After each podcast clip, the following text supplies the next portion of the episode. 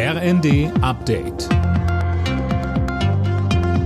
Stündlich neu. Auf den Punkt informiert. Ich bin Daniel Stuckenberg. Guten Abend. Der Bundesparteitag der Grünen hat begonnen. Bis zum Sonntag will die Partei ihren politischen Kurs abstecken. Für heute geht's vor allem um die AKW-Laufzeiten.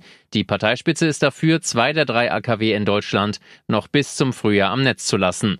Die von der FDP geforderte Laufzeitverlängerung bis 2024 lehnen die Grünen ab. Parteichef Nuripur sagte im ersten, Im Übrigen brauchen AKWs auch Brennelemente. Brennelemente äh, sind aus Uran. Uran gibt's in Deutschland nicht. Das heißt, äh, nur die Erneuerbaren und nicht Atomkraft machen uns unabhängig von äh, beispielsweise Diktaturen wie Russland. Und deshalb werden wir das nicht mitmachen. Der Bundestag hat sich heute zum ersten Mal mit der Gaspreisbremse beschäftigt. Bis zu 200 Milliarden Euro sollen dafür bereitgestellt werden. Die Opposition kritisiert, dass das Ganze viel zu spät kommt. Gesundheitsminister Lauterbach hat die neue Corona-Impfkampagne vorgestellt und dabei die Länder zu mehr Corona-Schutz aufgerufen. Er findet, dass jetzt die richtige Zeit für eine Maskenpflicht in Innenräumen sei. Je früher man die Bremse tritt, desto besser ist es, weil wir müssen lange auf der Bremse bleiben.